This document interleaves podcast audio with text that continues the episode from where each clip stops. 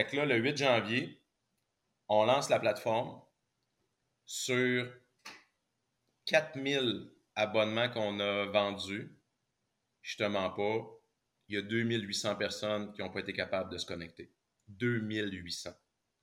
Fait que là, moi, j'apprends ça en sortant du méga workout parce que c'est moi qui l'animais. Tu comprends? Je donnais une performance devant 1000 quelques personnes. Fait que là, je l'appelle, puis je dis, ça marche pas, là. Il y a 2000, il y a, plus que, c'est le deux tiers des gens, plus que le deux tiers qui sont pas capables de se connecter. Ah, mais il dit, je comprends, mais c'est pas mon problème. Il dit, moi, dans mon contrat, il fallait que je te livre une plateforme fonctionnelle. Elle fonctionne. Là, j'ai dit, non, non, tu peux pas faire ça, là. J'ai le trois quarts de mon monde qui sont pas capables de se connecter. Et lui, dans son calme, il m'a dit, je comprends. Mais il dit, au moment où je te parle, je suis en train de t'envoyer une facture de 1000 dollars de temps. Je vais t'inviter à la payer. À partir de ce moment-là, ben, quand tu vas l'avoir payé, on va t'aider.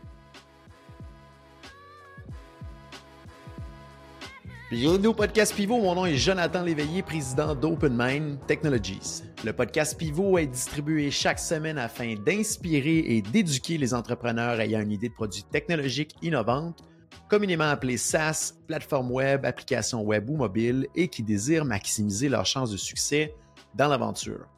Nous partageons trucs, astuces, histoires à succès ainsi que des apprentissages d'échecs d'entrepreneurs de renom. Le podcast Pivot est une présentation de dev2ceo.com, filiale d'OpenMind Technologies. DEV, le chiffre 2, CEO.com aide exclusivement les entrepreneurs ambitieux qui désirent développer leur idée d'application logicielle afin d'en faire un succès d'envergure.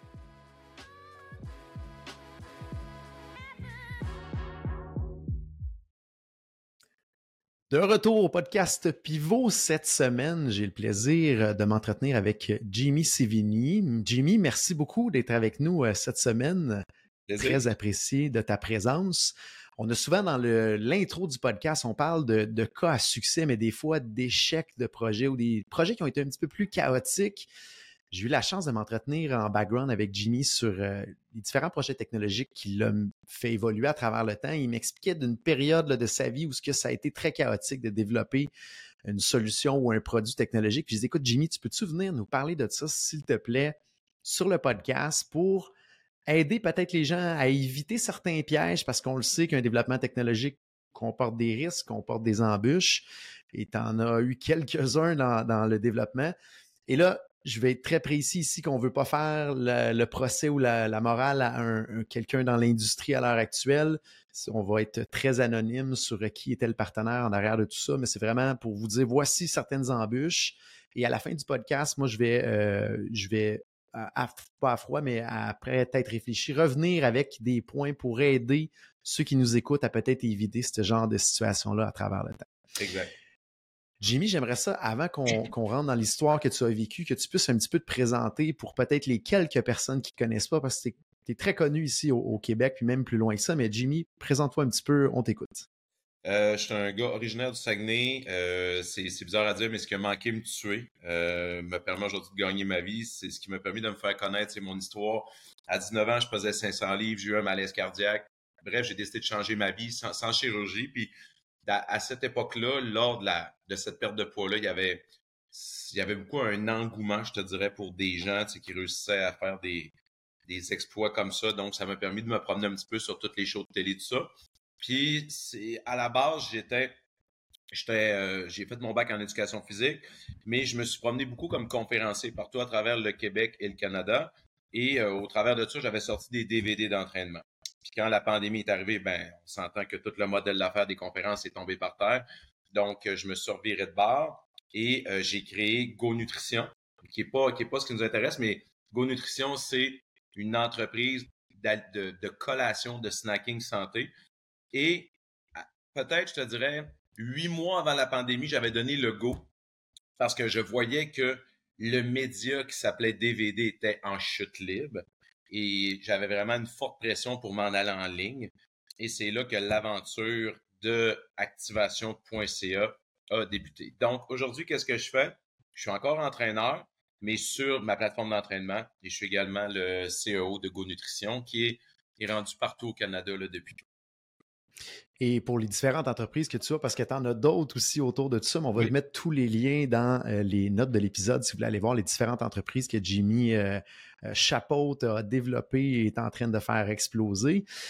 Aujourd'hui, comme on dit, on veut se concentrer vraiment sur une, compagnie sur activation, qui est une plateforme à ce moment-là en ligne euh, pour les gens qui veulent bouger, qui veulent s'entraîner, qui veulent brûler des calories, qui veulent rester en forme. Parle-moi un petit peu de où, tu sais, là, tu me parlais que les DVD étaient en déclin, mais premièrement, quand tu dis OK, go, je développe ça, ça a été quoi ton processus mental? Parce que est-ce qu'il existait déjà des plateformes que tu avais regardées, puis tu t'es dit non, il, manque des fonctionnalités, je vais développer la mienne? Ça a été quoi ton cheminement que tu as fait de ton côté pour dire, go, on y va? Euh, tu sais, je, vais être hyper honnête avec toi. Euh, j'avais aucune idée de qui pouvait m'aider à faire ça. Parce que, tu sais, je veux dire, j'avais pas il y, avait une gang avec qui que je travaillais, en toute honnêteté, puis je travaillais encore avec eux, qui s'appelle, euh, je, peux les nommer parce que ça, c'est, s'appelle les prétentieux, puis j'avais, mais eux, ils, font du WordPress. Puis même en leur parlant de ça, ils m'ont dit, Jimmy, on, on peut pas monter ça en WordPress, ça va te prendre quelque chose de custom. Fait que là, je fais, bon, qui fait ça du custom? Fait que je, je pense que j'étais allé sur le groupe, euh, c'était le groupe des pigistes, si je me trompe pas, ou quelque chose comme ça, qui est vraiment cool, by the way. Puis je dis, j'aurais besoin d'un partenaire pour m'aider à bâtir ça. Ça fait que là, il y a une personne qui m'écrit, qui se présente super bien. Il y a, peut-être deux, trois personnes qui m'écrivent. Ah oui, avant ça. Avant ça, j'avais donné, je travaillais avec quelqu'un au niveau de, de mon Facebook ad. Puis lui m'avait dit Mon beau-frère peut te faire ça. Fait qu'écoute, euh, je. ça a été, ça a été terrible. Puis là, je trouvais ça bizarre parce que moi, j'étais un grand naïf dans l'ombre, peut-être un peu moins aujourd'hui. Mais il fait venir son beau-frère à mes bureaux. Là, j'y montre deux, trois plateformes qui existaient. Oui, pas de trop. Deux mois, ça va être fait. Je fais, eh mon Dieu, deux mois? Oui, tout va être fait. Tu comprends que deux mois plus tard, il n'y avait rien. La personne a pris. La personne a pris le 10 000 de dépôt et est partie avec.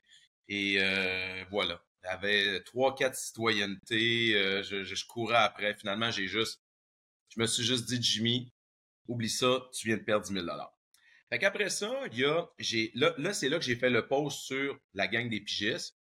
Et il y a quelqu'un qui m'a abordé, une personne qui euh, s'exprimait très bien, une personne qui avait vraiment, qui semblait vraiment avoir un désir de vouloir travailler avec nous autres. Puis là, lui, tu sais, il est vraiment, cognait beaucoup sur le clou. on est québécois, on a notre propre CRM. Puis là, j'étais là, ben, explique-moi c'est quoi. Je ne sais pas c'est quoi.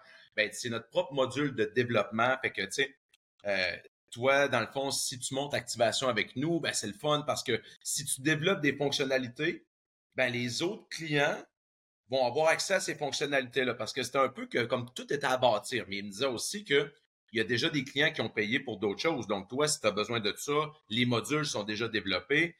Mais je comprenais pas vraiment, tu sais, je, je, je, je, comprenais pas encore que si du jour au lendemain, je décidais de m'en aller de là, que j'avais plus rien parce que c'était leur propre système de codage. Fait le, je, je signe le mandat avec eux. Euh, puis là, nous, nous, chez nous, là, tu sais, on survit, on survit vraiment sur un. Puis tu veux parler avec quelqu'un, tu l'appelles, ta, ta, ta, ta, ta, ta, ta, ta, Fait jusqu'à temps que je donne le premier dépôt, tout allait bien. Puis moi, la base, c'était je veux avoir un Netflix du fitness. C'était ça, le mandat. Fait que là, je donne le premier dépôt, puis là, à partir du premier dépôt, la communication commence à être vraiment plus tough. Puis là, je donne le premier dépôt, je pense en juin, quelque chose de même, puis le, nous, fallait lancer la plateforme le 8 janvier parce que dans ce temps-là, c'était avant, on avait un, on avait des commanditaires qui investissaient de l'argent dans un quatre gros shows qui s'appelait les Mega Workouts au Québec. On vendait 5000 billets, puis il fallait lancer la plateforme en même temps que le premier Mega Workout à Québec. Fait que là, on commence à, travailler. On commence. Puis là, là, tout à coup, la communication se fait, moins bien. Fait que là, à un moment donné, euh, je, crois qu'on est rendu en octobre. Euh, vers la mi-octobre, mi-octobre, fin d'octobre là, je dis, là, je peux-tu voir quelque chose? Parce que euh, ça, ne marche pas. J'ai dit, là, ça fait genre 4-5 mois qu'on voit rien, tu sais. Puis là, sa première, j'ai parlé au téléphone au gars, sa première, euh, sa première réponse a été de me dire, je sais ça va avoir l'air peddler un petit peu comme réponse, mais c'est vraiment ça qu'il m'a dit. Ben, si tu nous en donnes un petit peu plus, de l'argent, on va être capable de te montrer quelque chose. Fait que là, j'ai comme commencé à mal filer un peu, je me, puis à comprendre peut-être dans quoi je m'étais embarqué. Ça fait que je t'arrête là un instant, juste pour savoir, dans le fond, à cette étape-là, est-ce que vous aviez signé des documents, une entente cadre, aviez-vous confirmé? Donc, tout ça, ça avait été signé, dans le fond. C'est ça, exactement. Aviez-vous écrit les fonctionnalités aussi de ce que vous vouliez ou c'était vraiment, il partait avec le besoin? Puis... C'était vraiment ça. Écoute, il faudrait que j'aille lire le contrat, mais c'était vraiment ça. Dans le fond, je n'étais pas habitué de signer des contrats. Moi, dans ce temps-là, c'était comme on va se donner une poignée de main et on va travailler ensemble, tu sais. Mais son, le contrat, il avait juste marqué Netflix du fitness, tu comprends? Fait que finalement, il s'était blindé, mais moi, dans ma tête, c'est comme, bon, on va jaser, tu sais, on va... fait que là, là, je disais à donné, ah, mais là, ça, prend ça, ben, c'est pas inclus.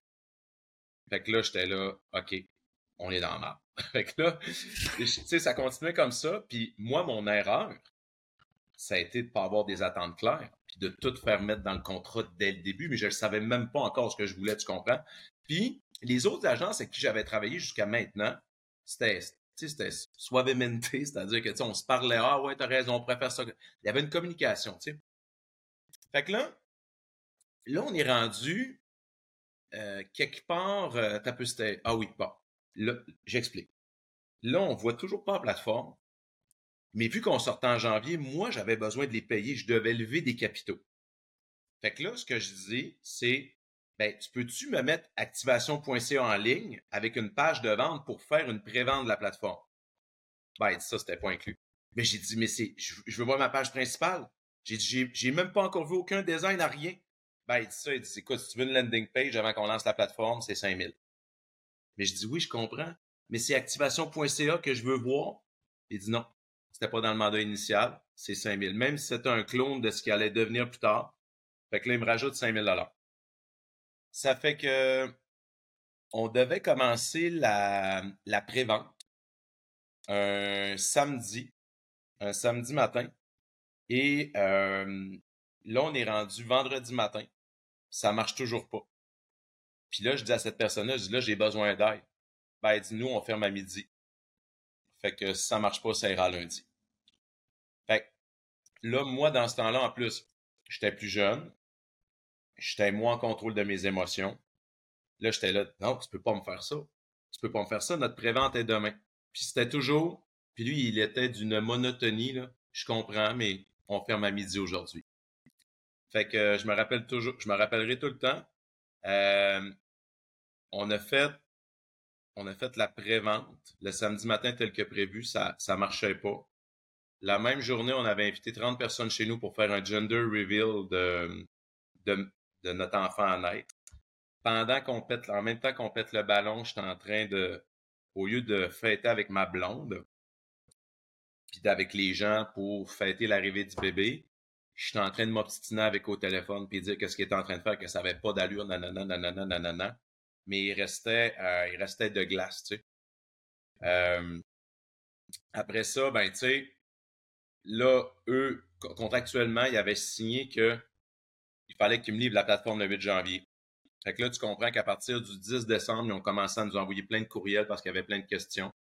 Ce qui fait que du 10 décembre au 8 janvier, no kidding, moi puis les filles qui étaient là dans le temps, ont travaillé non-stop. Mais non-stop. Non-stop. Puis on avait vendu une affaire comme 4000 abonnements pour la plateforme. Je remercie encore les gens qui ont accepté de croire en activation au début. Puis, tu sais, nous autres, la prémisse, c'était comme, écoute, ton abonnement va te coûter 75$ par année, ce qui est vraiment en bas d'un abonnement pour une plateforme fitness. Tu as raison, tu sais pas ce que tu achètes, mais s'il te plaît, fais-moi confiance. Puis, vu que tu nous fais confiance, ton prix augmentera jamais. D'ailleurs, il y a encore plein de monde, de ces 4000-là qui sont encore avec nous autres, Ça fait que là, on travaille, tu sais, genre, le 24 décembre, tous ces autres qui ont fait rentrer plein de monde là, pour que ça marche. Ça marchait pas. Fait que là, le 8 janvier, on lance la plateforme sur 4000 abonnements qu'on a vendus. Justement pas. Il y a 2800 personnes qui n'ont pas été capables de se connecter. 2800.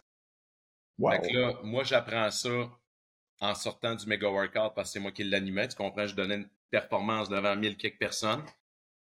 Fait que là, je l'appelle, puis je dis, ça marche pas. Là.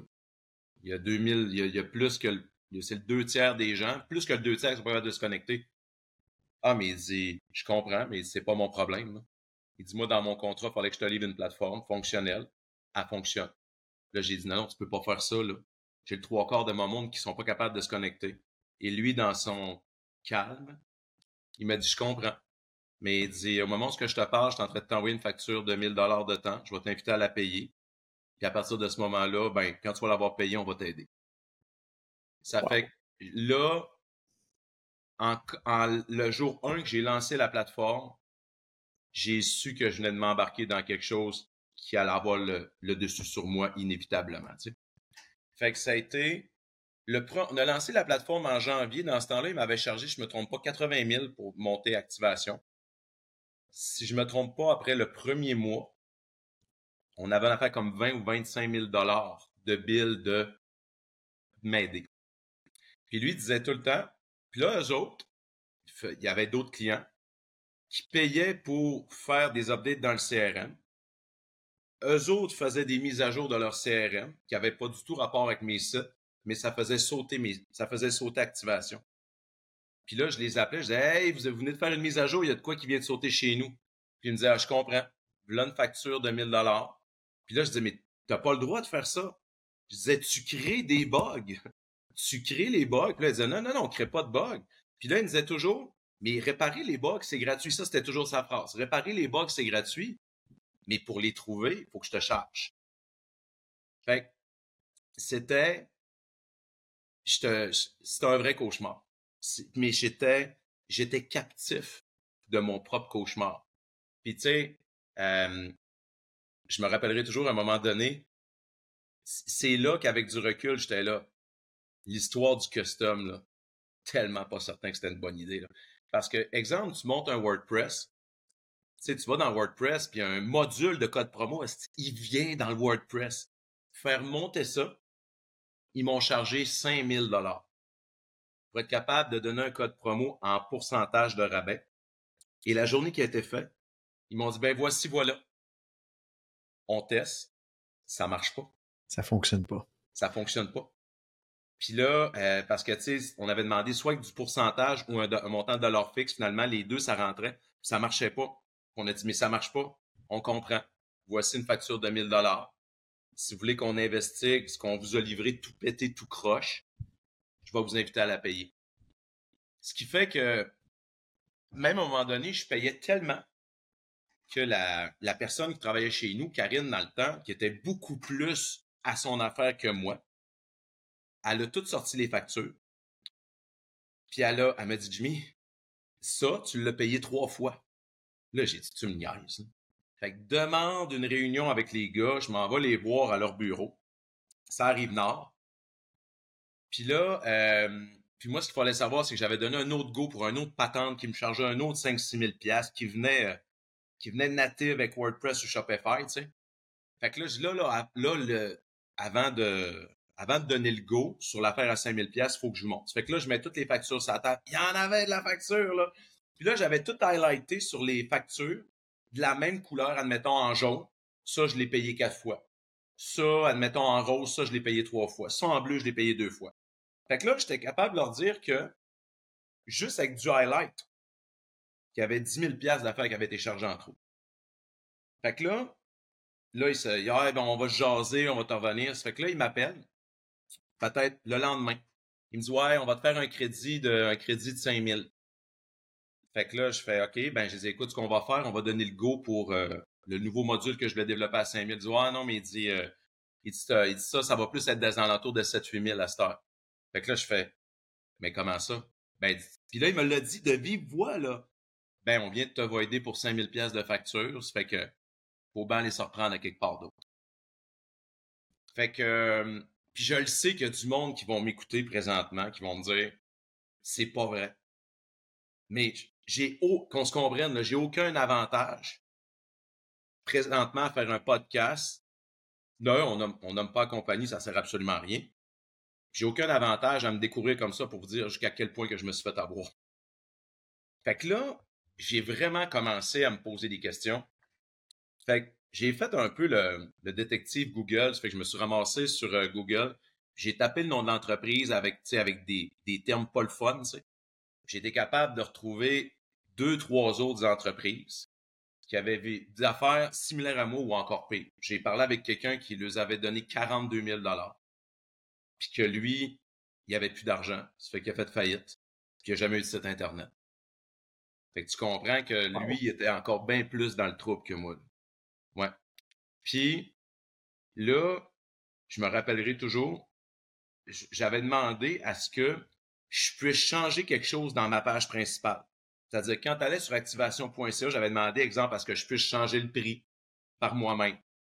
Au début, il m'avait dit que ça allait être 6 000. Fait que j'ai envoyé 6 000. Là, euh, la, ma chargée de projet, après 6 000, je dis, ben là, ah, elle dit, on y est presque. Elle dit, ça prendra encore un autre, un autre 4 000 Ça fait que là, là je, je vire fou. Je vire fou, mais finalement, là, là j'appelle le gars, puis là, c'est pas beau la discussion. Les deux, on se sac après, puis je ne sais plus quoi faire. Moi, je suis sur le bord d'un délire cérébral de développer une maladie mentale. Finalement, je renvoie encore l'argent. Fait que là, j'avais envoyé 10 000 pour être capable de changer un prix sur ma page principale. Fait que là, à un moment donné, je m'en rappellerai toujours. J'allais chercher Nathan, mon, mon, mon, mon, plus vieux, à la garderie. Il devait avoir peut-être deux ans, Nathan, dans ce temps-là. Puis là, la chargée de compte m'appelle. Je dis, ah, quand est-ce qu'on va pouvoir voir la page principale? Tu sais, puis elle dit, ah, Jimmy, elle dit, on est presque rendu, ça nous prendra encore un 6 000. Et là, et là, Jonathan, je me suis, je me suis parqué sur le bord du chemin. J'avais même plus, j'avais même plus d'énergie pour péter une coche. Je me suis parqué sur le bord du chemin. Puis j'étais encore en ligne avec la chargée de compte de projet. Je me suis mis à pleurer. Je me suis mis à pleurer. Elle a dit Jimmy Secta. J'ai dit you know what? I'm done. I'm done. Vous aurez plus une calice de de c'est là que j'ai compris qu'il fallait vraiment que. Parce que moi, je disais tout le temps, tu sais, quand. Tu sais, c'est comme quand tu as un bras qui est poigné d'un engrenage, tu peux pas le sortir. Là. Mon équipe, ça faisait longtemps qu'ils flaguait, qui disait Jimmy, change de place, on va rebâtir ailleurs. J'étais, j'ai mis 150 000 pièces là-dedans, je peux pas faire ça, je vais faire faillite, nanana. Puis finalement, avec du recul, j'aurais dû le faire. À la minute où j'ai senti que c'était le même, j'aurais, j'aurais, dû, j'aurais dû me sauver. c'est un peu ça que ça a donné. Finalement, on a passé par un autre site pour avoir des, euh, des gens qui auraient pu nous aider. Euh, puis on a, on a rencontré une nouvelle, une nouvelle boîte. Puis encore là, c'était loin d'être parfait. Là. Mais ce que j'ai aimé de cette gang-là, c'est qu'encore aujourd'hui, il y a des affaires qui pètent. Parce que c'est, de la programmation custom, ben, style répare. Il répare, c'est toujours marqué sur ma facture Cure, le nombre d'heures, c'est à zéro. Tu sais? Fait que, euh, c'est un peu ça que j'ai vécu. Euh, c'est weird, hein, parce que je, je suis pas une personne. Euh, j'en veux pas beaucoup de gens, dans ma vie. Là, puis même ce gars-là, j'y en veux pas. Mais c'est drôle parce que l'année passée, il m'a comme envoyé un courriel, tu sais, pour une patente avec Vimeo, parce que je sais pas s'il essayait de voir, tu sais, s'il voulait me revoir comme client ou quoi que ce soit, mais juste le fait de voir son nom comme, comme expéditeur du courriel, ma fréquence cardiaque a monté. Fait que, tu sais, j'ai dit, my God, c'est l'enfer, tu sais, ce que, avec du recul, ce que ça a pu générer comme émotion, tu sais. Fait que c'est un peu ça. Fait que, tu sais, la morale de l'histoire là-dedans, il y en a, il y en a plein. Il y en a plein. C'est, c'est d'avoir des attentes claires au départ. Après ça, c'est de comprendre que surtout quand c'est custom, ben, moi, si je peux vous dire quelque chose, si vous faites affaire avec une entreprise qui bâtit de quoi en custom, peu importe ce que vous allez faire développer, ça va créer un bug à quelque part d'autre. Fait arrangez-vous pour trouver une business avec qui, qui va s'engager pour réparer les erreurs créées dans le code. Parce que sinon, vous finirez plus de payer. Ayez des attentes claires. Puis l'autre affaire, c'est que peu importe le délai qu'on va vous donner, ben, euh, dites-vous que c'est très, très, très rare que les délais en web, c'est respecté. Je, là, moi, je suis rendu, J'ai peut-être fait créer une vingtaine de sites dans ma vie. Je pense que le délai n'a jamais été respecté. Puis la seule fois qui a été respecté, c'est dans l'histoire que je vous raconte là. Puis ça marchait pas. Ça fait que euh, c'est un peu ça. Puis aujourd'hui, ben c'est ça. J'essaie de. C'est quand on veut quelque chose, là, même dans activation.ca aujourd'hui, euh, je prends le temps d'avoir une requête claire. J'ai, puis j'explique même mes appréhensions de dire, OK, moi j'aimerais savoir ça, mais si on fait ça, est-ce que ça va rentrer en conflit avec ça, ça, ça, ça, ça, ça? Ça nous aide, euh, ça nous aide vraiment à, avancer aussi avec l'agence avec qui on travaille, tu sais. Fait que euh, c'est ça. C'est un peu ça, c'est un peu ça mon histoire. Je suis curieux de savoir, Jimmy, à partir de là, est-ce que tu as réussi à reprendre tout ce que tu avais développé, à l'amener avec l'autre partenaire ou tu as recommencé à zéro? Tu as recommencé à zéro de l'autre côté? Zéro parce que eux, c'était leur propre code à eux. Fait que là, aujourd'hui, la plateforme est montée en React. Fait que, tu sais, je, je, le sais que pas, il y a du, c'est pas comme euh, tout le monde qui, qui peut faire du WordPress ou Shopify, mais je le sais que du jour au lendemain, admettons, je pourrais partir avec mon morceau de code de React. La seule chose avec laquelle je suis parti, puis que j'étais vraiment content, c'était c'est que dans mon Stripe, j'avais j'avais mon database de mes membres qui étaient inscrits. Fait que ce qu'on a été capable d'aller chercher, c'est de dire, mais tu sais, on n'a pas les numéros de carte de crédit dans Stripe, tu comprends? On a juste dit, ben vous avez un abonnement avec nous. On a réussi à patenter une affaire de dire, allez vous réinscrire. Puis en tout cas, on avait linké la BD de Stripe dans le nouveau site qui détectait leur abonnement pour dire, ben vous allez garder ce prix-là. Tu sais, je te dirais que peut-être 70% des gens qui ont migré, on a perdu un bon 30%. Là, ça fait que ça a été à moi d'aller tout rechercher ces personnes-là au complet. C'est de la job de bras, non seulement au niveau techno, mais après ça, de, ramener les clients dans la plateforme et créer une continuité à travers tout, ça. Tout, tout, tout. Puis l'espèce de sentiment de confiance que tu as, euh, il faut que tu files le monde. Il faut, faut, moi, moi, je suis une personne dans la vie, j'aime ça quand j'ai du fun, quand c'est pas compliqué, quand il n'y a pas de problème, tu sais. Puis ça, ça s'est reflété, ce manque d'expérience-là s'est reflété énormément quand j'ai fait confiance à cette première firme-là.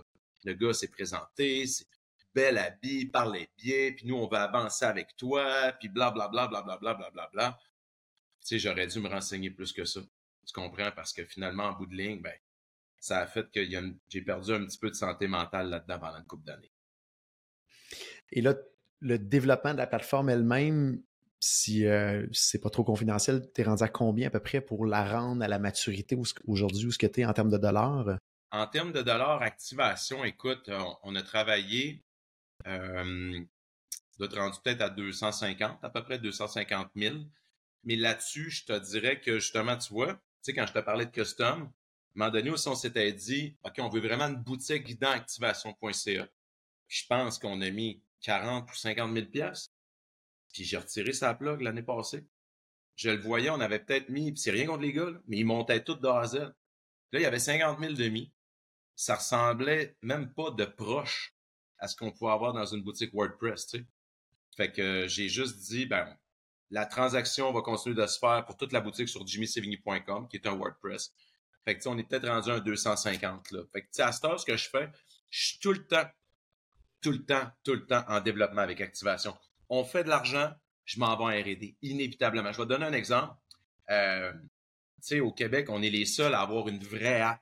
Souvent, les gens, ce qu'ils vont faire, c'est qu'ils vont acheter une espèce de Canva aux États-Unis, puis ils vont le patcher pour eux autres. Nous autres, on a développé une vraie app.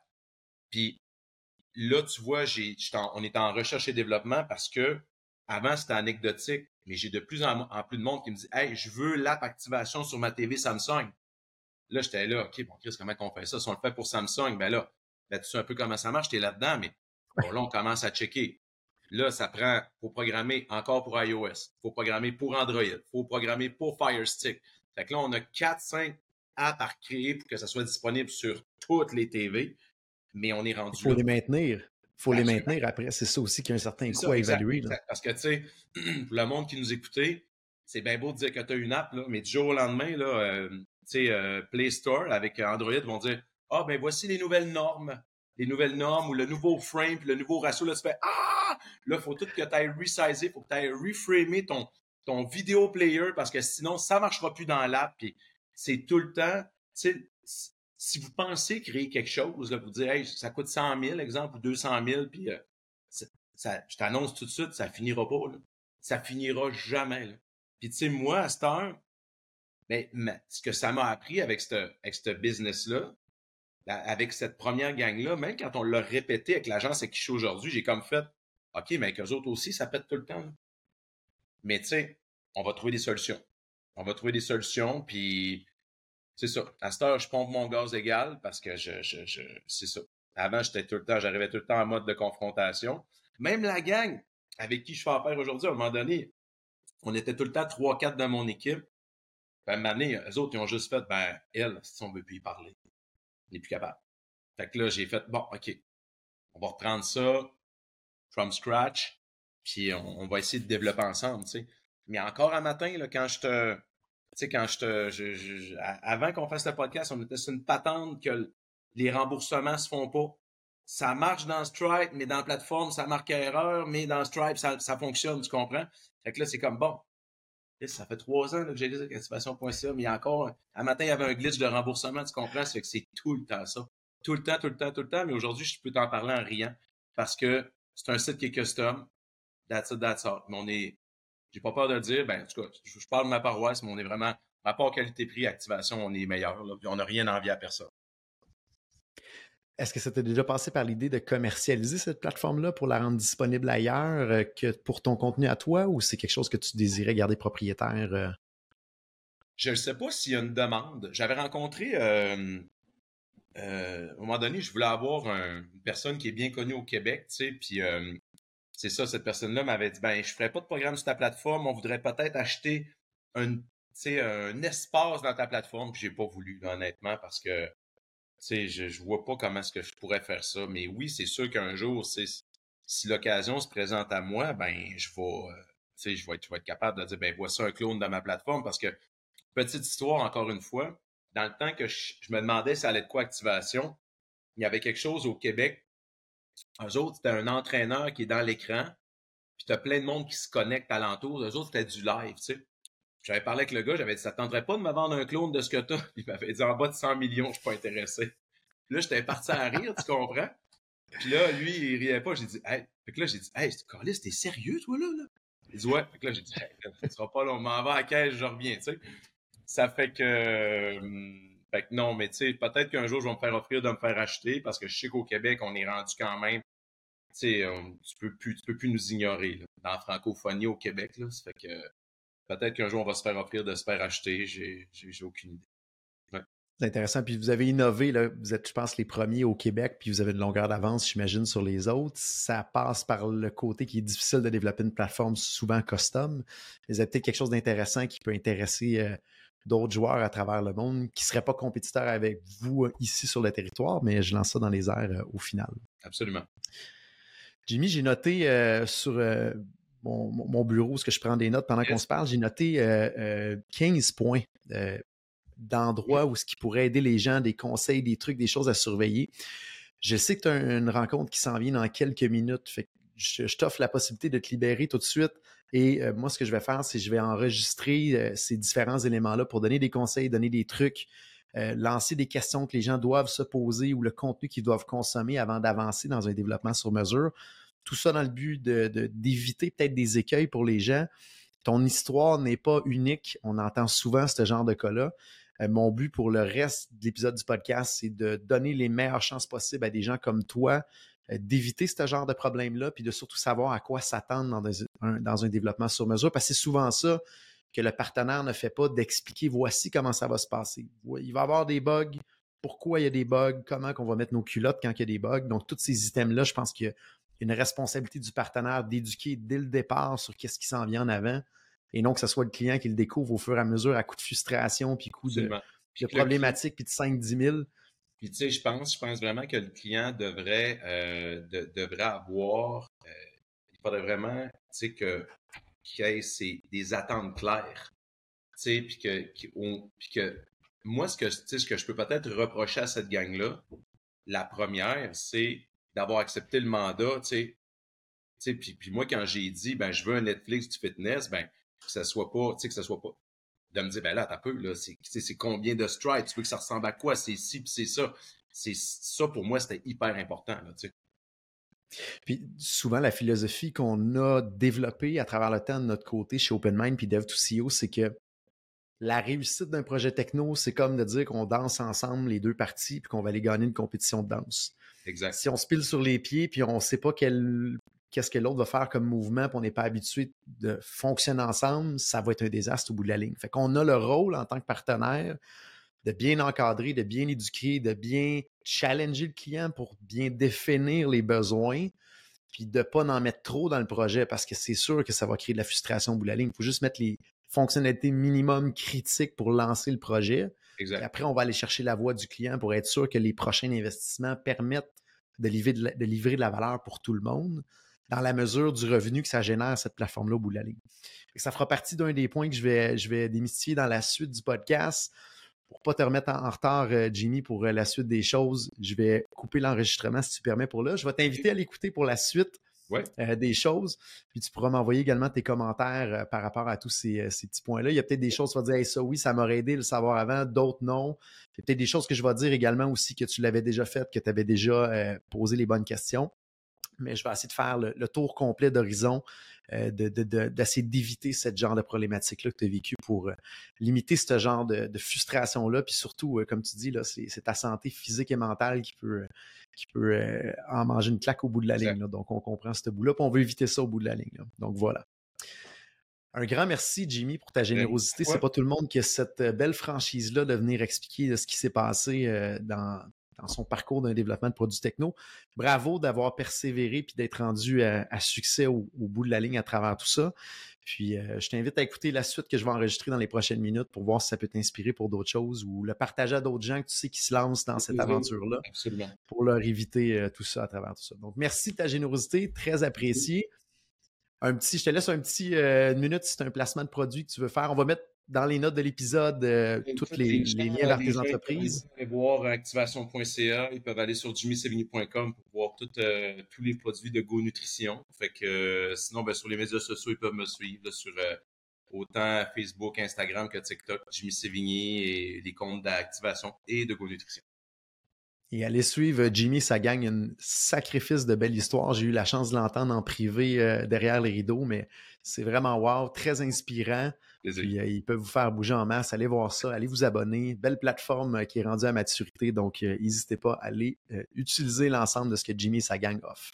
Jimmy, merci beaucoup. On te libère pour aujourd'hui et on se retrouve sous peu. À bientôt. C'est bon. Merci. Vous avez une idée de produit techno à développer et vous vous demandez suis-je prêt à le faire? Bonne nouvelle, dev2co.com rend à votre disposition un mini questionnaire gratuit en ligne qui vous permettra de parfaire votre réflexion et surtout de valider à quel point vous êtes prêt ou non à démarrer le développement de votre idée technologique. Rendez-vous au dev2co.com slash évaluation DEV, le chiffre 2, CEO.com slash EVA, L-U-A-T-I-O-N. Sur ce, de retour à l'épisode Bienvenue à la deuxième partie du podcast concernant l'histoire de Jimmy Sevigny, l'histoire un petit peu d'horreur qu'il a vécu dans le développement de sa plateforme sur mesure. J'ai noté durant la discussion avec Jimmy 15 points euh, de conseils ou d'items ou de questions à poser pour essayer d'éviter ce genre de problématiques-là à travers le temps. Donc, je vous les donne un à un en espérant que ça puisse vous aider et éviter ce genre de cas. Donc, je vais y aller un petit peu chronologiquement à partir de l'histoire de Jimmy. La première des choses, je pense, euh, quand il, il a demandé à son fournisseur de site web de faire cette application-là, ça a été un bon réflexe du fournisseur de dire non, écoute, on n'est peut-être pas expert là-dedans. Je vois régulièrement des gens qui pensent ou qui demandent à leur fournisseur de site web de faire une application sur mesure. C'est complètement deux disciplines extrêmement différentes. Oui, c'est des lignes de code, mais la structure requise, la méthodologie requise, l'expertise requise est extrêmement différente. Donc, bon point dans le cas de Jimmy qu'il euh, est pris plutôt un avenue d'aller chercher quelqu'un de spécialisé. Ne tombez pas dans ce panneau-là. C'est la même chose que si vous demanderiez à un, à un électricien de faire de la plomberie. Le résultat risque d'être fortement euh, discutable à la fin. Ensuite, Jimmy a demandé, entre autres, euh, à des gens dans son entourage, une référence du beau-frère soyez sceptique quand quelqu'un arrive avec quelque chose qui dit oui, oui, oui, ça coûtera pas cher, ça va être livré très rapidement. faut vraiment, avant de s'exprimer sur un prix, sur un délai, de faire une bonne analyse qui est vraiment soit quelque chose d'imagé en tant que système ou un bon cahier de charge qui est fait. Donc, méfiez-vous un petit peu de la personne qui va arriver et dire ça coûtera pas cher, ça va être livré rapidement et que c'est toujours, toujours oui. Il y a une gestion de risque à faire dans les développements logiciels, dans les développements de plateformes. C'est pas tout beau, c'est pas tout rose et méfiez-vous du vendeur qui va euh, vous dire ça ou la personne qui est seule dans sa propre équipe qui va s'occuper de tout de A à Z. Je vais y revenir un petit peu, plus loin. Troisième, point, donc, posez les questions aux partenaires avec qui vous euh, voulez aller. C'est quoi les expériences ou les cas réels qui le fait qui sont similaires à ce que vous voulez développer? Assurez-vous qu'il ait vraiment l'expertise et la structure pour faire ce genre de mandat-là parce que si je regarde entre autres euh, chez nous, chez OpenMind, Dev2CEO, Legacy Recoding, on est rendu là une, cinquantaine, voire une soixantaine d'experts dans l'organisation. Ce genre de mandat-là, de, de, répliquer un équivalent de Netflix, quand on était 2, 5, 10 joueurs, honnêtement, ça aurait été extrêmement difficile à sortir en qualité. Assurez-vous qu'il y a plusieurs dizaines de joueurs dans l'équipe avec plusieurs expertises parce qu'il y a vraiment besoin, dans ce genre de cas-là, on a vraiment besoin de plus qu'une expertise. Je vous réfère au podcast épisode 52 où ce qu'on parle la différence entre les concepts de back-end, front-end et base de données. Durant ce podcast-là, on exprime très clairement le pourquoi faire ce genre de projet-là nécessite plus d'une quinzaine de spécialités différentes. Autant pour le front-end, le back-end, la base de données, le UX, UI, la charge de projet.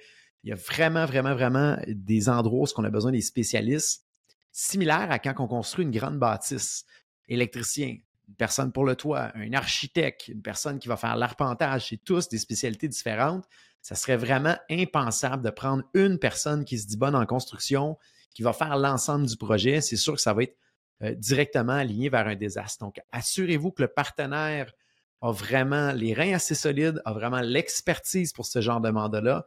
Il a déjà à son actif des projets d'envergure qui peuvent confirmer qu'ils vont être capables de livrer en qualité et en temps.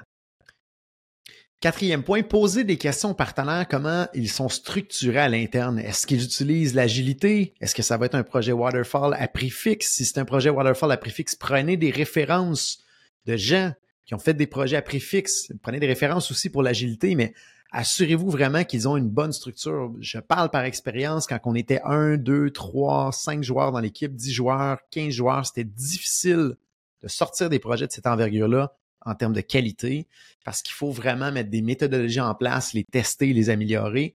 Pour être capable, entre autres, d'être bon dans l'agilité, ça prend plusieurs années, plusieurs itérations dans la structure, du bon coaching extérieur. Je vous réfère par rapport justement à la structure d'agilité à l'épisode 22 qui explique qu'est-ce que l'agilité, l'épisode 27 qui parle des avantages de l'agilité pour les différentes parties et l'épisode 25 qui parle des cinq avantages de l'agilité pour les utilisateurs et les clients finaux. Ces trois épisodes-là ont été euh, tournés avec un des meilleurs coachs au Canada en agilité qui nous a aidés pendant plusieurs années, qui nous aide encore à peaufiner nos techniques d'agilité avec les clients pour livrer un maximum euh, de, de, valeur au bout de la ligne. Point numéro 5, dans ce genre de mandat-là, c'est super important de bien scoper le mandat, donc de bien définir le mandat. On voit trop souvent des contrats de ce type-là. Puis nous-mêmes, on a fait des erreurs dans, le passé de mettre une page de définition de ça va être quoi le mandat et on part, on va coder des lignes de code. Et ça, ça crée un désastre à la fin parce que le client s'attend d'avoir tout. Le partenaire a une limite de temps dans lequel il peut coder qui est équivalent au budget. Et là, ça vient causer vraiment un problème. Donc, si dans votre offre de service, c'est écrit une ou deux lignes, ça finit là, on va avoir un problème ce qu'on recommande, euh, entre autres, dans la technique de Dev2CEO, c'est d'imager vraiment le produit. Donc, on peut faire des faux écrans de ce que ça va avoir l'air, le produit, avec les différentes fonctionnalités, d'écrire beaucoup de user story, donc l'explication des différentes fonctionnalités, ce que ça va faire, pour vraiment venir limiter le flou dans le projet, pour être certain qu'on ait une bonne définition de ce qui est inclus ou ce qui n'est pas inclus au bout de la ligne. Il va toujours rester une zone de flou à travers tout ça, mais le but, c'est de le réduire le plus possible pour enlever des irritants et euh, causer beaucoup de frustration à travers tout ça. Donc, mon sixième point, c'était ça également, définir des user stories et des épiques clairs. Donc, c'est une méthodologie qui est inclue, inclus dans l'agilité. Les user stories étant la définition des fonctionnalités de ce que ça va faire. C'est une technique qui est euh, couramment utilisée dans le développement logiciel. Donc, d'ailleurs, on va probablement faire un épisode là-dessus, comment bien bâtir ses user stories et ses épiques clairs. Si le partenaire que vous choisissez ne sait pas c'est quoi ou ne propose pas de faire ce genre d'item-là. Faites attention. Euh, que le projet soit gros ou petit, c'est important d'avoir une bonne structure à ce niveau-là et ça va enlever beaucoup de perte de temps et ça va enlever beaucoup d'irritation. Septième point, si vous avez un système qui risque d'avoir un fort volume d'usagers et de visiteurs, assurez-vous vraiment que euh, le partenaire est habitué de faire ce genre de cas-là et qu'il a proposé des tests de charge et également que vous êtes hébergé sur un serveur qu'il n'y a pas d'autres clients qui risquent de vous impacter et que le code est seulement pour vous. Dans le cas de Jimmy, dans l'aventure qui était problématique, c'est qu'il partageait un serveur avec d'autres clients, des bouts de code avec d'autres clients, donc beaucoup d'impact lors des modifications de code chez d'autres clients. Et l'architecture n'était peut-être pas euh, prête à recevoir un fort volume comme au lancement initial. Et dans ce genre de cas-là, le lancement est extrêmement important. Sinon, si on ne réussit pas bien le lancement, on laisse beaucoup d'argent sur la table et souvent, ça a coûté cher à faire développer en arrière. Donc, on veut s'assurer qu'au jour 1, qu'on soit capable de prendre cette fameuse charge-là. Donc, il y, a, une méthodologie appliquée, il y a des tests à faire et euh, c'est important que le partenaire vous le propose de le faire dans ce genre de cas-là. Huitième point, on en a parlé, c'est de prendre des références, prendre des références, prendre des références. Mais je rajouterais le mot récente. Parce que généralement, n'importe quel partenaire de logiciel va changer sa méthodologie à travers le temps. Il va devenir toujours meilleur d'année en année. Et le taux de rotation des joueurs dans l'industrie, si on se compare, par exemple, à un Apple, je vais vous surprendre, Apple, la moyenne de temps qu'une personne reste chez Apple, c'est 1,7 années. Chez Google, c'est 1,3 années. Donc, c'est impossible pour des développeurs de logiciels de dire que tout leur argent vont rester là 10 ans. Donc, il peut y avoir une rotation de joueurs qui se fait. Et d'un joueur à l'autre, la qualité peut être vers le haut ou vers le bas. Donc, assurez-vous de prendre des références récentes sur le partenaire, de demander avec quelle équipe vous allez travailler. Et important que ces références-là, à ce moment-là, soient en lien avec cette équipe-là avec laquelle vous allez travailler. Parce que ça se peut que l'équipe A et B soient excellentes, mais que l'équipe C ne le soit peut-être pas autant parce qu'il y a une rotation de joueurs ou peu importe pour une autre raison. Donc, les références devraient être sur l'entreprise, mais allez creuser un petit peu plus loin pour voir la qualité des gens dans l'équipe que vous allez être euh, attribuer. C'est extrêmement important. Point numéro 9, Jimmy expliquait qu'il n'était pas propriétaire du code. Donc, c'est important dans vos contrats que ça soit bien écrit que vous êtes propriétaire du code. Il y a une jurisprudence au Québec que s'il n'y a rien défini que le client qui a payé pour le code, ça lui appartient. On voit des partenaires dans l'industrie présentement qui font semblant que c'est l'inverse ou qui sont pas très éthiques là-dessus. Euh, dans notre cas à nous, c'est écrit euh, dans, euh, dans nos documents comme quoi que le code appartient au client. Il y a certains modules qu'on va programmer et partager chez plusieurs des clients à ce moment-là pour sauver du temps en accord avec le client. Et assurez-vous à ce moment-là d'avoir une licence d'utilisation, une licence de modification de ce code-là à travers le temps pour pas que vous soyez pris avec un fournisseur. C'est la dernière chose qu'on voudrait qu'il vous arrive au bout de la ligne. C'est important. Et moi, je déteste les fournisseurs qui font ça parce que ça donne une mauvaise réputation à notre industrie pour absolument rien au final. Dixième point, on en a parlé. Donc, fonctionner en mode agile, euh, c'est, je pense, si c'est bien fait, c'est une des méthodologies qui livre le plus de valeur aux clients, mais il faut que ça soit bien fait. C'est, on voit souvent que c'est mal appliqué, c'est mal fait, c'est mal, excusez-moi l'expression, discipliné. Donc, ce que ça donne quand c'est bien fait, c'est que le partenaire de programmation a un livrable clair sur lequel il se commet généralement à chaque deux semaines à livrer quelque chose. Le prix est fixe pour ce qui est à livrer dans ces deux semaines-là. Donc, le client sait exactement à quoi s'attendre. Ça crée un rythme vraiment intéressant où ce que maximum aux deux semaines, on parle et on livre quelque chose au client. Les gens sont imputables dans les équipes de développement de livrer quelque chose. Le client doit être imputable également d'être disponible pour faire avancer les choses et attester. Et ça permet vraiment généralement d'avoir une bonne vélocité et de livrer de la valeur à travers tout ça. Dans le cas de Jimmy, peut-être que le partenaire avait proposé de l'agilité. Toutefois, ce qu'on entend, que ça a pris plusieurs mois avant d'avoir un retour ou avant d'avoir une vue sur ce qui se passait, de ma perception, c'est inacceptable. Idéalement, c'est sprint de deux semaines, même en début de projet. faut expliquer au client en quoi qu'on se commet pour la livraison dans deux semaines et on a un compte à rendre deux semaines plus tard. Si on n'a pas fait ce qu'on a à faire, on est mieux d'avoir une maudite bonne raison puis de prendre ça sur notre côté pour s'assurer de livrer puis d'arriver à temps au final. Point numéro 11, on parle de bugs, on parle de problématiques. Deux items là-dedans que je vous euh, recommande de regarder. La première chose, c'est en tant que client, c'est important d'aller se documenter et de comprendre pourquoi les bugs existent, pourquoi c'est impossible qu'il y, en ait zéro et euh, comment les traiter à travers tout ça ou comment, quel devrait être le seuil de tolérance qui fait du sens. Donc, idéalement, ça serait zéro bug, mais c'est impossible. Je vous réfère à l'épisode numéro 10 où on parle de la fameuse loi de McConnell et pourquoi c'est un des concepts les plus importants à connaître en assurance qualité pour du développement logiciel d'un produit techno. C'est important que vous compreniez pourquoi, parce que si votre attente en tant que client, c'est zéro bug, vous allez être tout le temps fâché, tout le temps frustré. Par contre, ce que je vous conseille fortement, c'est questionner le partenaire avec lequel vous faites affaire. C'est quoi la garantie? À chaque fois que vous livrez un sprint, combien de temps c'est garanti pour régler les bugs? Et comment vous allez faire pour départager le temps sur la facturation ou montrer qu'est-ce qui a été pris sous garantie ou non. Poser la question également, c'est quoi la structure de QA, donc la structure au niveau de l'assurance qualité? Un partenaire qui vous dit qu'il n'a pas personne spécialiste en assurance qualité dans son organisation ou qui n'a pas des logiciels spécialisés pour faire certains tests, soit unitaires ou automatisés, ça lève des drapeaux jaunes ou des drapeaux rouges. Faites attention à ça, c'est super important.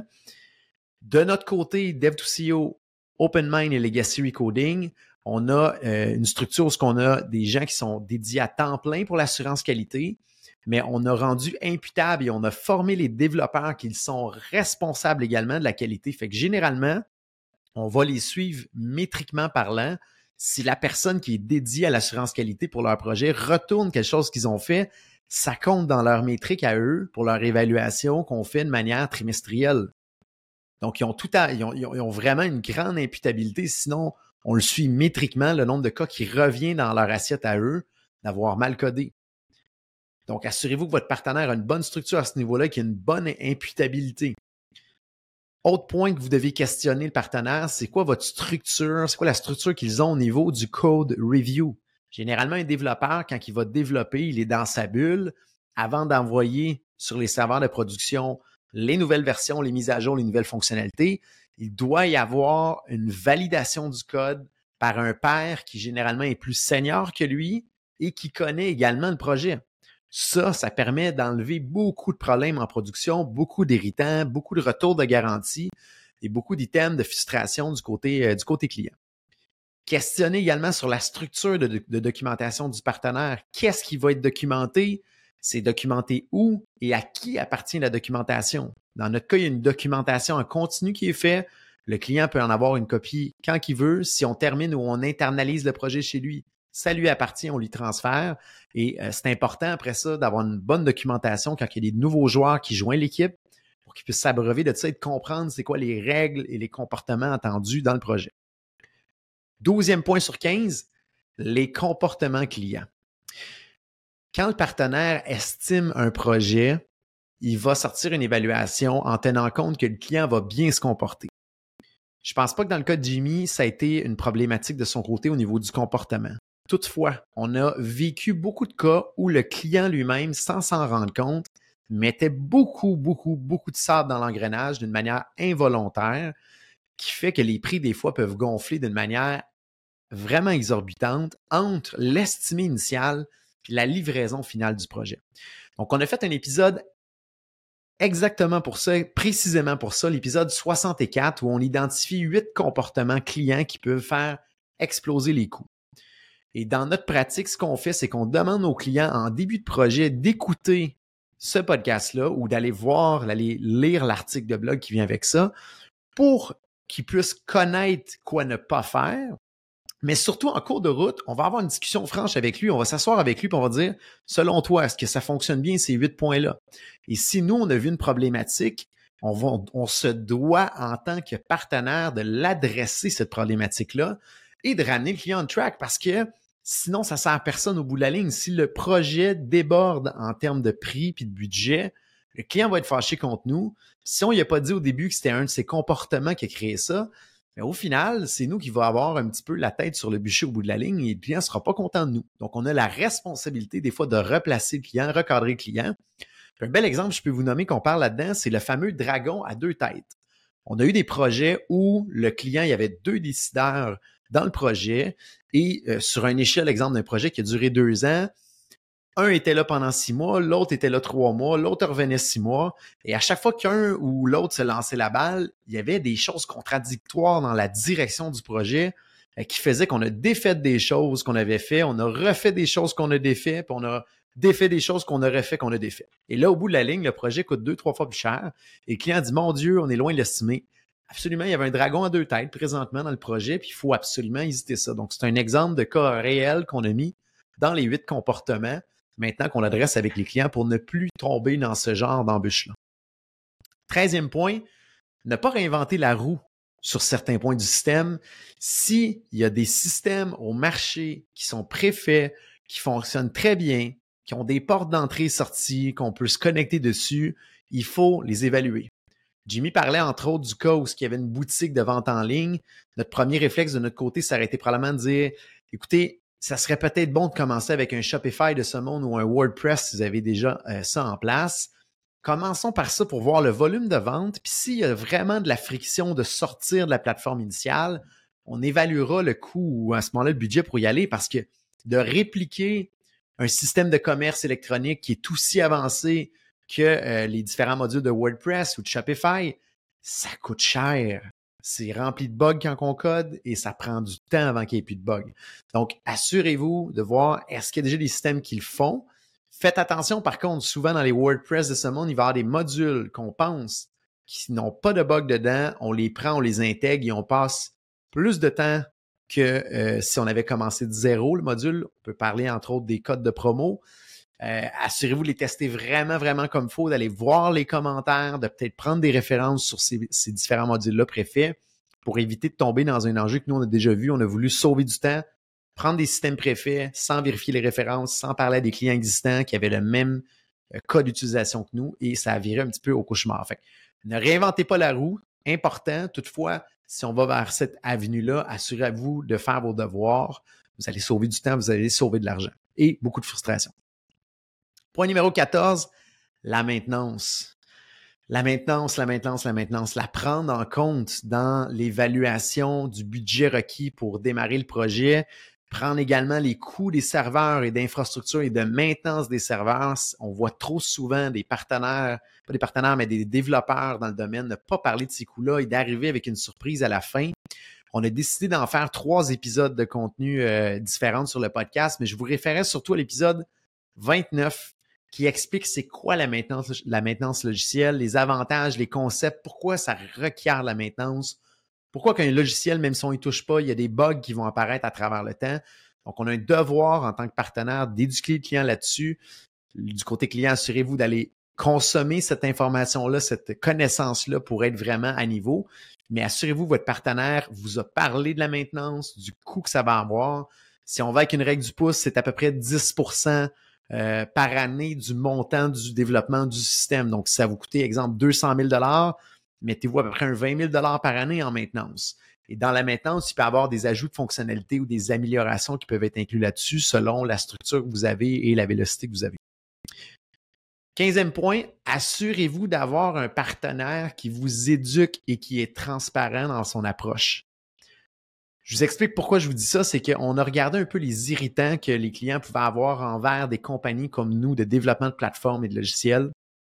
On s'est rendu compte que la majorité des irritants étaient parce que nous, on parle développeur et on parle technique et le client parle son langage à lui le succès d'un projet technologique est équivalent à trois fondations qu'il faut aller chercher un maximum. La première fondation, c'est est-ce que l'expert a la capacité technique et la structure? Ça, c'est une chose.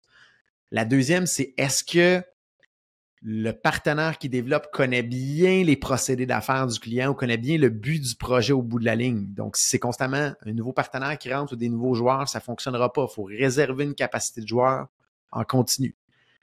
Et le troisième élément qu'on va avoir, c'est est-ce qu'on est capable vraiment euh, d'amener une synergie entre le client et le fournisseur à faire les bonnes choses au bon moment et à pas se piler sur les pieds? On a un petit peu une analogie chez OpenMind de dire que faire un développement technologique, c'est l'équivalent de faire une compétition de danse. Donc, on est deux parties qui vont danser ensemble. Il faut absolument pas se piler sur les pieds, mais surtout comprendre quel va être le prochain mouvement de l'autre pour que ça soit gracieux, que ça soit efficace et qu'on aille chercher la meilleure note par les juges au bout de la ligne. Donc, trop souvent, les partenaires pensent que le client comprend ce qu'on est, en train, de faire puis où ce qu'on s'en va. Si on parle de nous, exemple OpenMind, Dev2CEO, Legacy Recoding, on a développé plus d'une centaine de pièces de contenu pour être capable d'élever le client pour comprendre quel va être notre prochain pas, notre prochain mouvement, pour vraiment s'assurer d'aller gagner cette compétition de lance-là au bout de la ligne. Et également, dans cet aspect-là, le 15e point, on parle de transparence. Généralement, un partenaire technologique va être là pour démarrer un projet, l'amener à pleine vélocité, livrer quelque chose. Mais si à un certain moment donné, le partenaire voit qu'il n'a plus nécessairement de valeur dans le projet, qu'il faut internaliser certaines choses, il faut quand même y réfléchir. Il faut que le partenaire fasse partie prenante de ça. Et c'est un de nos différenciateurs chez OpenMind, Dev2CEO, Legacy Recoding, que à terme, des fois, ça vaut la peine de prendre certains éléments puis dire il faudrait peut-être avoir tel élément chez vous, puis nous, on va juste venir ajouter de l'expertise, puis ajouter de la vélocité s'il y a un roulement de personnel ou de staff de l'autre côté. Donc, c'est quelque chose à ne pas négliger. Dans notre approche, dans notre contenu, on révèle un peu notre méthode à l'intérieur. Donc, s'il y a des gens qui pensent le faire à l'intérieur chez eux, vous pouvez vous abreuver de cette connaissance-là. Je vous cacherai pas que la réalité, c'est que c'est souvent beaucoup plus complexe que prévu de bâtir une équipe à l'interne d'une organisation que ce que les gens pensent, mais au moins vous avez une grande partie de notre recette sur laquelle vous pouvez vous abreuver. Et là, on sert de partenaire, d'allié pour la suite des choses en ajout d'expertise et également en débordement si jamais il y a quoi que ce soit, si vous avez besoin de plus de vélocité ou si vous avez besoin à ce moment-là de peut-être un, aide temporaire s'il y a un roulement de, de joueurs dans l'équipe. Donc voilà 15 points que euh, je vous recommande. J'en rajouterai peut-être un 16e pour terminer. Posez les questions aux partenaires à savoir c'est quoi sa méthodologie pour être à jour au niveau méthodologie, au niveau technologie, au niveau processus également. Donc, si je peux parler euh, encore pour notre paroisse à nous, on a des équipes, des micro-équipes qui sont formées pour aller chercher les nouvelles au marché en recherche et développement, aller questionner en continu comment on peut améliorer justement notre assurance qualité, est-ce qu'il y a des nouveaux frameworks ou des nouveaux langages qu'on devrait considérer? Est-ce qu'il y a des actifs qu'on doit bâtir, qu'on peut redistribuer chez plusieurs clients pour baisser les coûts de développement? Ensuite, qu'est-ce qui se passe avec l'intelligence artificielle? Comment on améliore notre pratique pour être plus efficace, plus rapide avec l'intelligence artificielle, mais comment on peut l'intégrer dans les projets clients aussi? Fait poser ces questions-là aux partenaires, à savoir comment ils sont structurés à l'interne pour être innovants en continu, puis s'assurer que eux vous amènent vers le haut et non l'inverse. Donc voilà, long podcast aujourd'hui. J'espère que vous en avez retiré quelques éléments qui peuvent vous aider à éviter euh, des histoires comme malheureusement ce que Jimmy a vécu au bout de la ligne. Je transmets tous ces éléments-là euh, avec enthousiasme parce que euh, trop souvent, je vois des projets dans l'industrie qui ne fonctionnent pas correctement et avec c'est certains points-là qui auraient pu être posés comme question ou qui auraient pu être challengés, on pourrait éviter tellement de projets, malheureusement, qui se ramassent euh, dans la mauvaise direction ou dans un précipice. Et mon but, c'est qu'il y en ait le moins possible parce que sinon, ça fait une mauvaise presse à notre industrie. Quand on fait bien les choses, quand c'est bien réfléchi avec le bon partenaire, la grande majorité des irritants qu'on a entendus, on peut euh, complètement les éviter ou les amoindrir. Les amoindrir. Si vous avez entendu d'autres histoires comme celle de Jimmy, n'hésitez pas à nous mettre en contact avec ces gens-là. On a la prémisse d'expliquer des histoires à succès, mais on veut également expliquer des histoires qui sont un petit peu plus problématiques aussi pour en les décortiquer. Vous pouvez me rejoindre sur LinkedIn. Mon nom est Jonathan Léveillé, président d'OpenMind. Merci beaucoup à tous encore une fois d'être des nôtres et je vous dis à bientôt.